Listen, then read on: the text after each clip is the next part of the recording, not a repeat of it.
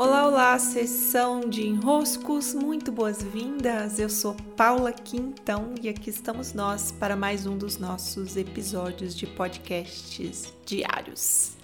Como estão vocês? A desenroscar por aqui, hoje mais uma vez vamos olhar para os nossos medos. Aproveitar que estamos em clima de inverno, o inverno ele nos convida a trazer para a superfície aquilo que está lá guardadinho, escondido, sabe?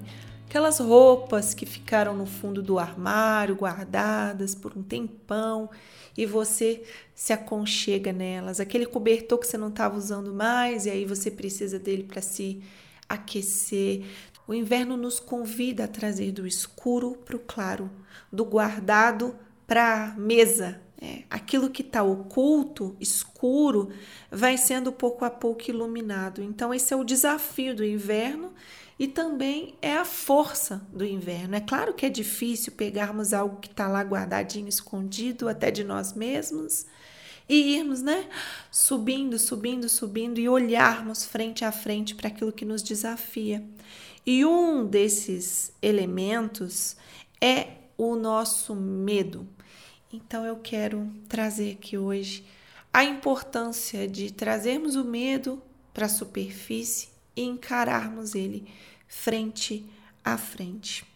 Eu tenho, vez ou outra, né, um período em que alguns dos meus medos eles ficam bem tangíveis. É como se eles começassem a vir assim de um jeito mais assombroso na minha direção. E um dos movimentos que o medo acaba nos estimulando é fugir, né?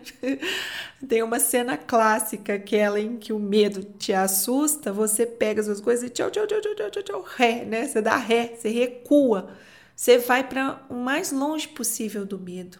Eu lembro do período em que eu estava no caminho de Santiago, eu tinha, eu não tinha muito medo de caminhar só por lá, na Europa, de certa maneira, a sensação de segurança é muito grande não me sentia em perigo. Só que várias senhorinhas começaram a me alertar sobre uma, uma mulher que tinha sido sequestrada e hum, descobriram o corpo dela naquela época. Tava um rebuliço por causa disso. Então, toda cidadezinha que eu passava e tinha uma senhorinha, a senhorinha vinha na minha direção. Isso aconteceu várias vezes para dizer: Mas você tá andando sozinha? Que perigo! E a moça que mataram. Então, aquilo foi nossa, foi ativando em mim um medo que eu já tenho e que lá estava, de certa maneira, sob controle. Então, quem leu meu livro do Caminho que as Estrelas Me Viram Cruzar, vê lá dentro o quanto que eu tinha de medo por muitas vezes estar sozinha. Medo de um ataque, medo de.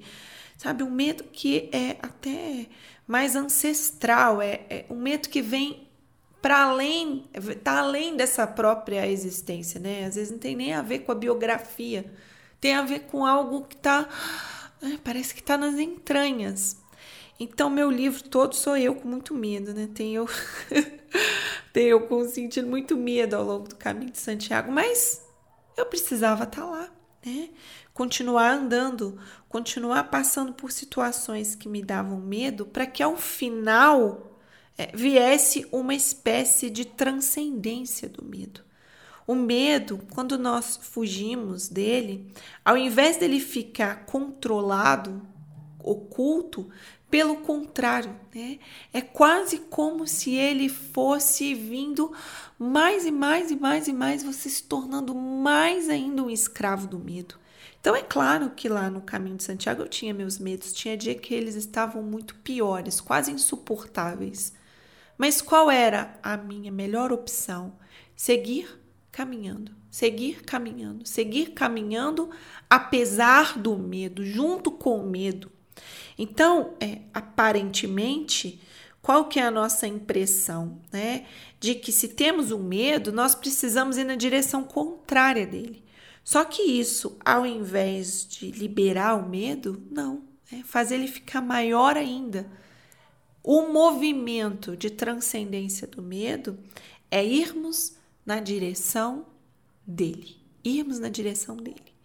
Então, o que, que daqui eu observo? Quando eu passo períodos que algum medo tá vindo, né, tá vindo e eu tô, nossa, aquilo ali já tá me corroendo de certa forma, é claro que o meu, o meu é, movimento padrão é tentar, não, não, não, deixa eu anestesiar isso aqui, deixa eu ver como que eu tiro isso da vista, ver como que eu me distraio disso.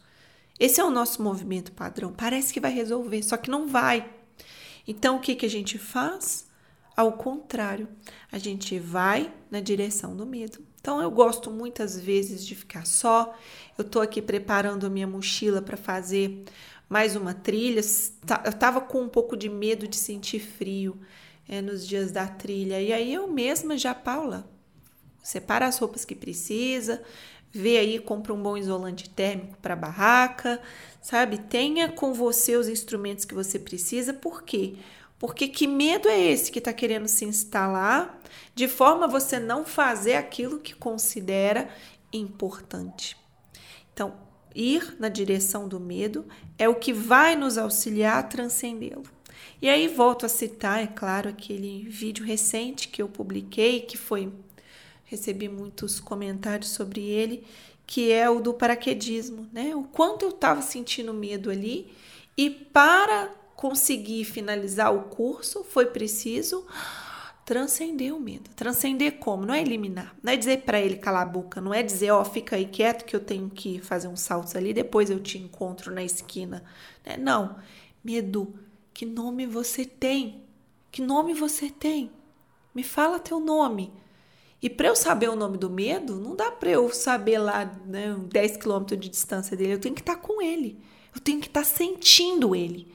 Eu tenho que permitir que ele passe pelo meu corpo. Então, passando pelo meu corpo, eu posso compreender melhor o medo. Eu posso desarmar o medo. Essa é a transcendência, eu ir para além de um limite que o próprio medo está me pautando. Esse é o meu convite dessa semana. Reforço também para as mulheres do espírito selvagem que estão em travessia de inverno comigo a importância de nos colocarmos frente a frente aos nossos medos em transcendência. Receba o meu grande abraço. Tenha uma ótima semana. Hoje é segunda-feira. Tenha uma ótima semana, pendente de quando vocês estejam me ouvindo. Beijos e até!